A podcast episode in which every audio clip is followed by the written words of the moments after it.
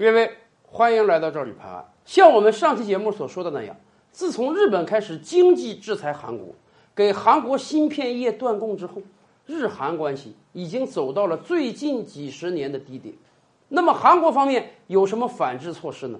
当然有，到 WTO 去告状，韩国民间的抵制日货行为。还有，就在五号那一天，韩国正式解散了韩国的和解与治愈基金会。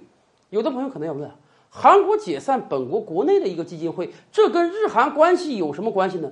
有的，大有关系。咱们清楚啊，韩国历史上被日本统治了很多年，今天韩国境内还有很多亲日的韩奸，以至于啊，韩国政府向来就是分为亲日派和反日派的。尤其在亲日派政府任内，就会签订跟日本很多的不平等条约。今天日韩关系为什么闹得这么僵？它的导火索就是啊，六十年代的时候，朴正熙政府作为一个亲日派政府，跟日本签了日韩协定。日韩协定就规定啊，日本一次性给韩国八亿美元，其中有白给的。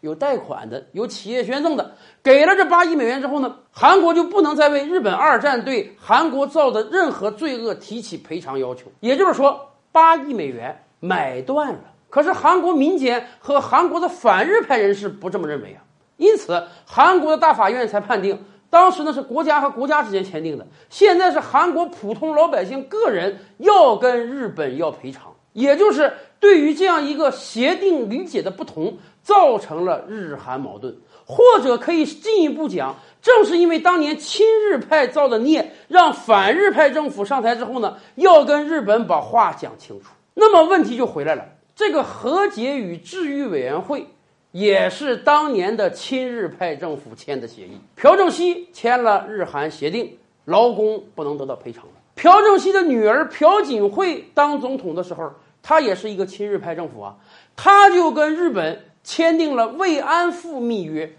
因为长久以来我们知道，亚洲各地有大量的慰安妇，一直要求日本政府道歉，日本政府赔偿。可是，在朴槿惠任内，韩国政府就跟日本签订了这个密约，甚至当时啊，签密约的时候是瞒着大多数韩国老百姓的。这个密约一签回来，很多人都说这是一个卖国条约。这个密约规定了，日本政府。